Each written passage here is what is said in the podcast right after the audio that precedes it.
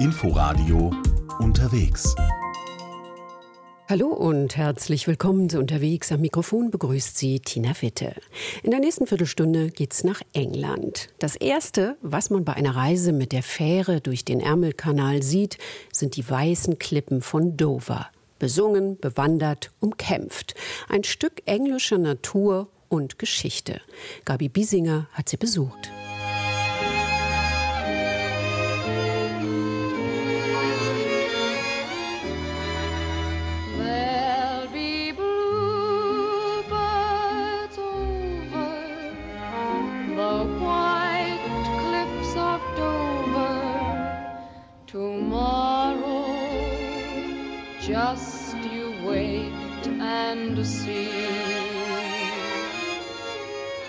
Blaue Vögel, die über den weißen Klippen von Dover schweben.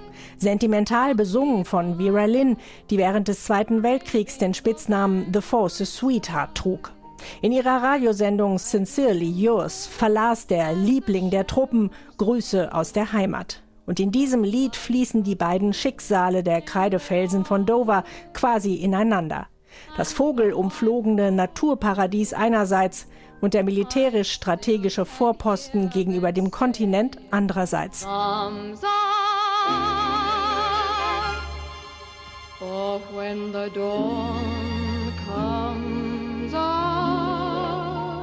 I know that might seem a bit incongruous, das klingt ein bisschen wie ein Widerspruch, aber man sieht ja einerseits dort drüben die französische Küste. Das sind nur 19 Meilen, die kürzeste Distanz zwischen England und Frankreich. Und Winston Churchill persönlich ließ hier Kanonen installieren, um feindliche Kriegsschiffe im Ärmelkanal zu stoppen. Und andererseits haben wir hier die Chalk Downlands. Wir wollen hier große Flächen renaturieren, weil Großbritannien viele dieser Grasflächen verloren hat, in denen so viele Insekten und Wildtiere Tiere leben, die hier prächtig gedeihen.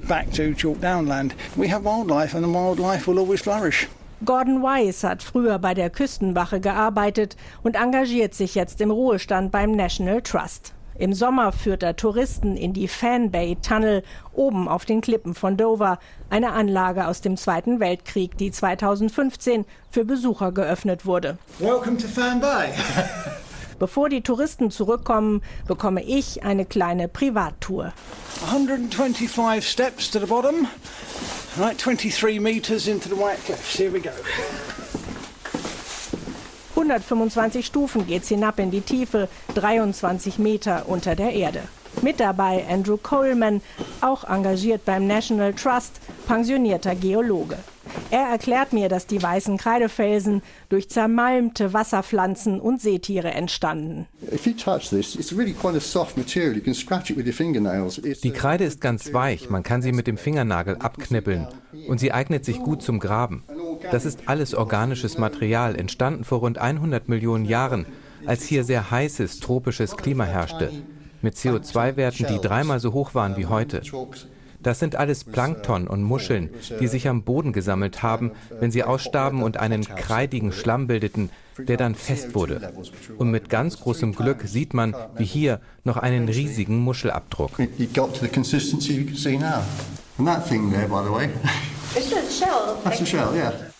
Der Tunnel wurde im Winter 1940-41 innerhalb von 100 Tagen in die weichen Kreidefelsen gehauen und sollte rund 140 Soldaten als bombensichere Unterkunft dienen. Die meisten Röhren sind mit Metall ausgekleidet und am Boden kann man noch Kerben erkennen, wo vor 80 Jahren die Stockbetten standen. Doch die Armee hatte 1941 wenig Erfahrung mit dem Bewohnen von Tunneln und schon nach wenigen Monaten erwies sich das Fan Bay Tunnelprojekt als Fehlplanung, schildert Gordon Wise. Man hatte nicht berücksichtigt, dass es in den Tunneln sehr feucht werden würde, weil man mit Tunnelöffnungen zum Meer quasi lüftete. Aber die Feuchtigkeit an den Stahlträgern kondensierte. 140 Soldaten, die hier drin atmeten, alles wurde wurde feucht, ihre Ausrüstung das Bettzeug. Nur vier Monate nach dem Einzug wurden die Tunnel durch den militärischen Gesundheitsdienst für unbewohnbar erklärt und die Soldaten zogen in Zelte, später dann in Baracken. In die Tunnel wurden dann Ventilatoren eingebaut, die warme Luft lieferten. Das hätte möglicherweise das Feuchtigkeitsproblem gelöst, aber das hat dann niemand mehr ausprobiert. Es hat keiner mehr versucht, hier unten zu leben. Whether it worked or not, no one knows because nobody ever came down here to live again. Heute dient die gigantische militärische Fehlinvestition nun immerhin als Touristenattraktion wenn die Touristen dann heile in Fan Bay ankommen. Denn immer wieder stürzen Leichtsinnige an den Klippen in die Tiefe, schildert Andrew Coleman. They're very silly. We can't put up a fence. Where would you stop? You got to fence the whole of Britain. Aber was soll man machen? Man kann ja schlecht die ganze britische Insel einzäunen. Machen kann man auch nichts gegen die Erosion.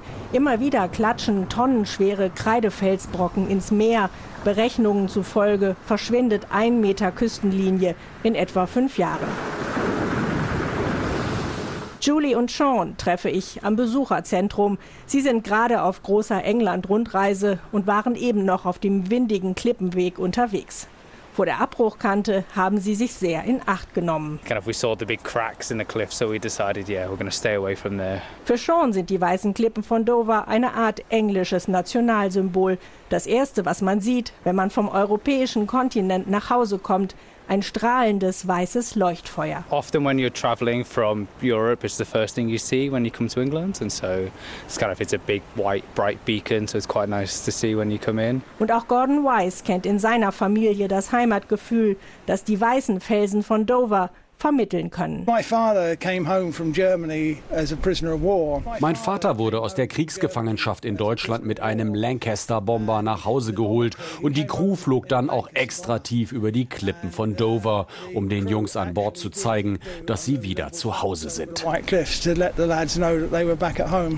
Ähnlich beeindruckend ist das Dover Castle und auf dem Gelände der Burg befindet sich ein römischer Leuchtturm. Er ist das älteste Gebäude Englands. Imke Köhler war dort. Waren Sie hier? Oh ja, Sie waren hier, die Römer. Ihr unermüdlicher Expansionsdrang hat sie auch nach Britannien gebracht. Zu Cäsars Zeiten schon sind sie auf der Insel gewesen. Rund 100 Jahre später, 43 nach Christus, kamen sie dann, um zu bleiben, haben ihre Flotte in Dover stationiert und Leuchttürme gebaut.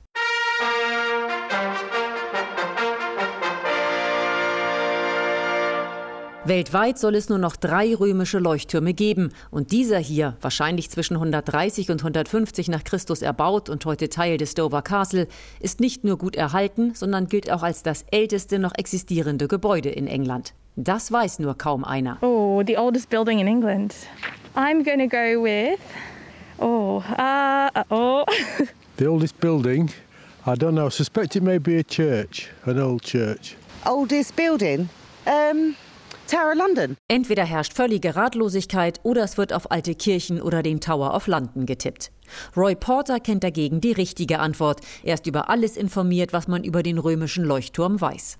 Porter arbeitet für die staatliche Organisation English Heritage, die die Denkmäler und archäologischen Stätten in England verwaltet. Wir glauben, dass dieser Leuchtturm zusammen mit einem zweiten Leuchtturm auf der anderen Seite der Flussmündung betrieben wurde. Die haben dann beide Licht gegeben und wenn man in der Mitte zwischen diesen beiden Lichtern gesegelt ist, dann konnte man in den Hafen von Dover einfahren. So wurden die Schiffe sicher in den Hafen gelotst, damit sie nicht an den berüchtigten Sandbänken in der Straße von Dover oder an der Felsküste Schiffbruch erleiden würden. Der römische Leuchtturm ist außen achteckig und innen quadratisch und heute 15 Meter hoch, wobei der oberste Abschnitt aus dem Mittelalter stammt. Roy Porter. Das Faszinierende an dem Leuchtturm ist laut Porter, dass er ein so langes Leben nach dem Tod hatte. Was auch der Grund dafür sein dürfte, dass er noch so gut erhalten ist. Denn als der Leuchtturm ausgedient hatte, wurde er Jahrhunderte später zum Glockenturm für die Kirche umfunktioniert, die die Sachsen direkt nebendran gebaut hatten. Aber auch das war nur eine Zwischenstation. Später wurde in dem Turm dann Schießpulver gelagert, Zeit, als Dover Castle ein großes Feldlager war. Und so hat dieser Turm eine sehr abwechslungsreiche Geschichte. Er hat als Leuchtturm angefangen, wurde dann Teil einer Kirche und dann genutzt als Lager für Schießpulver. Was man heute nur noch erahnen kann, ist die interessante Farbgebung, die der Turm einmal gehabt haben muss. Eine Mischung aus grauem Stein, roten Ziegeln und rosa gefärbtem Mörtel. The application of this pink mortar, either by design or by accident, would have given the building quite a distinctive external appearance. Die Verwendung dieses rosanen Mörtels dürfte, gewollt oder ungewollt, dem Leuchtturm ein markantes Aussehen verliehen haben, mein Porter. Nicht weit von hier ist übrigens der deutlich modernere Leuchtturm South Foreland zu besichtigen, der wunderschön weiß auf den weißen Klippen von Dover thront. Aber eines hat er mit dem römischen Vorgänger gemeinsam. Auch er ist nicht mehr in Betrieb. Weiter geht's nach London. Die Briten sind eigentlich berühmt fürs Schlange stehen und geduldiges, diszipliniertes Warten an den Bushaltestellen oder wo immer sich Menschen ansammeln. Sehr anarchisch wird es dagegen, wenn es darum geht, die Straßen zu überqueren. Das hat unsere Korrespondentin Gabi Biesinger beobachtet. Kein Mensch hält sich in London an Fußgängerampeln. Dafür hat sie aber noch andere Ampelgeschichten entdeckt. Touristen und andere Auswärtige fallen im Londoner Stadtbild sofort unangenehm auf. Sie bleiben wie selbstverständlich an einer roten Fußgängerampel stehen und stoppen so abrupt den natürlichen Fußgängerstrom auf den Bürgersteigen. Man gewöhnt sich als Zugezogene recht schnell an diesen kleinen Akt der Anarchie, das rote Ampelmännchen zu ignorieren. Unlängst blieb ich doch mal stehen, als nämlich zwei Polizisten an der roten Ampel warteten. Als die dann doch auch bei Rot losgingen, bin ich hinterher. Ich habe beobachtet, wie sich alte Frauen mit Rollatoren oder alte Männer mit mehreren Koffern todesmutig bei Rot über Riesenkreuzungen schlängeln.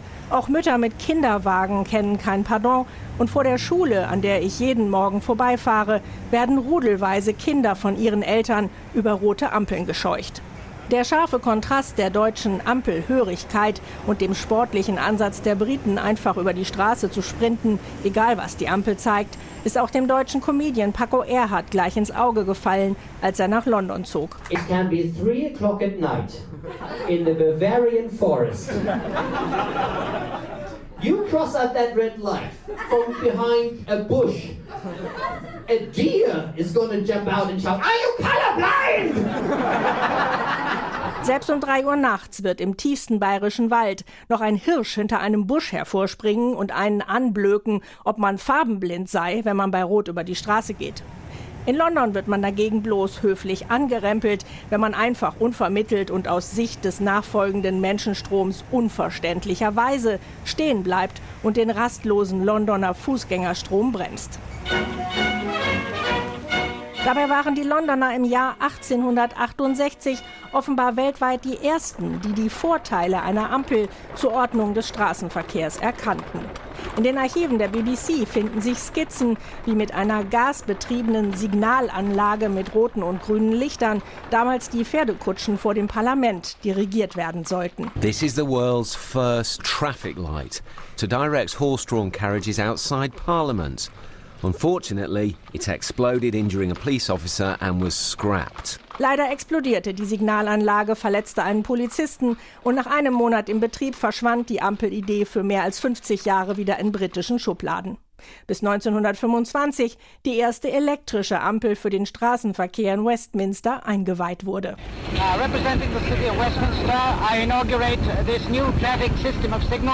Rund 6500 Ampeln regeln heute den Verkehr in der britischen Hauptstadt, nicht mitgezählt die 75 Ampeln, die in einem einzigen Kreisverkehr vor dem Eingang zum Billingsgate Fischmarkt in Poplar in Ost-London zu finden sind. Aber keine Sorge, es handelt sich nicht um das bedauernswerte Werk eines wahnsinnig gewordenen Stadtplaners, sondern es ist Kunst. Acht Meter hoch ist der sogenannte Ampelbaum des französischen Künstlers Pierre Vivant. Aus einem grünen Metallstamm wachsen grüne Metallarme mit jeweils mehreren Ampeln. Die 75 Ampeln werden von einem Computer gesteuert und leuchten von außen betrachtet recht willkürlich durch die Gegend. Dass die Stadtverwaltung von Tower Hamlets das Kunstwerk ausgerechnet in einem Roundabout, also einem Kreisverkehr platzierte, darf als mutig bezeichnet werden. Denn bei Ortsunkundigen sorgen die widersprüchlichen Signale und die vielen blinkenden Ampeln erstmal für Verwirrung, was in einem Kreisverkehr nicht die optimale Verfasstheit ist. Als der Ampelbaum 1999 enthüllt wurde, stand er noch nicht vor dem Fischmarkt, sondern im Herzen des Geschäftsviertels Docklands in der Nähe von Canary Wharf. Der Künstler Pierre Vivant schuf die Skulptur, nachdem er einen Wettbewerb der Public Art Commissions Agency gewonnen hatte. In den Erläuterungen zum Ampelbaum heißt es, der willkürliche Zyklus der Lichtwechsel soll nicht den jahreszeitlichen Rhythmus der Natur nachahmen, sondern die Ruhelosigkeit von Canary Wharf. Vivant ersetzte mit seinem Kunstwerk eine Platane, die durch Luftverschmutzung eingegangen war und erklärte bei der Enthüllung des Kunstwerks, die Skulptur ahmt die natürliche Landschaft der angrenzenden Londoner Platanen nach, während das wechselnde Muster der Lichter den nie endenden Rhythmus der umgebenden häuslichen, finanziellen finanziellen und kommerziellen Aktivitäten offenbart und widerspiegelt. Ursprünglich war geplant, die Lichter direkt mit den Aktivitäten an der Londoner Börse zu koppeln, aber die Idee wurde verworfen, weil das dann doch zu teuer war.